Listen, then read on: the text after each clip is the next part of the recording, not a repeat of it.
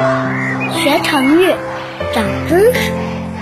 新鲜成语故事来了，小鹿妈妈出品。今天我要给大家讲的是一个成语故事。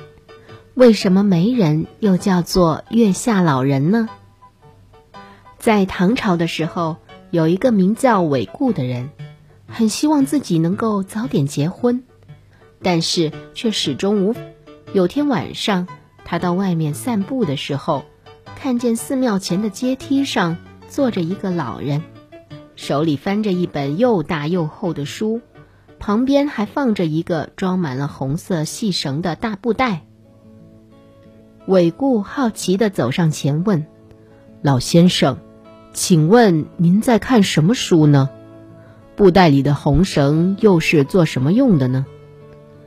老人回答说。这是一本记载着天下男女姻缘的书，布袋里的红绳，则是用来记住有缘男女的脚的。韦固听了以后，连忙询问自己的姻缘，没想到老人竟然说：“你的妻子现在才三岁而已，她要到了十七岁时才会嫁给你。”老人说完以后，便起身朝市场走去。韦固以为老人在开玩笑，打算进一步的追问，于是便跟在他身后走。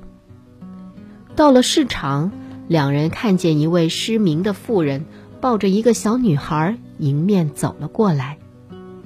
这个时候，老人转头对韦固说。那位盲妇手里抱着的小女孩，就是你未来的妻子。老人说完以后，便立刻消失无踪了。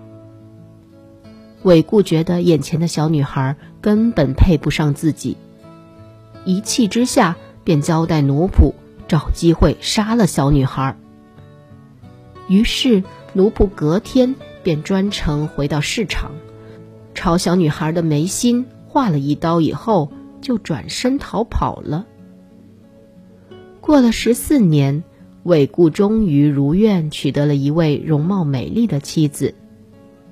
当他掀起了新娘的盖头时，发现她的两眉之间装饰着一片花钿。在这里，小鹿妈妈解释一下，花钿就是古时候的女子贴在额头的眉心中的一种首饰。这位新娘子带着花钿，甚至连洗澡也贴着。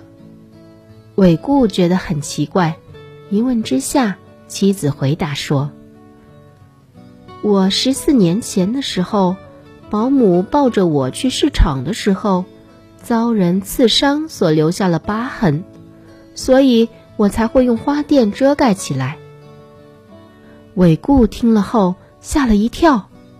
急忙追问：“那个保姆是不是一个失明的妇人？”妻子回答说：“是啊，你怎么知道？”韦固这才相信，当年遇见的老人所说的话是真的，姻缘果真是由天注定。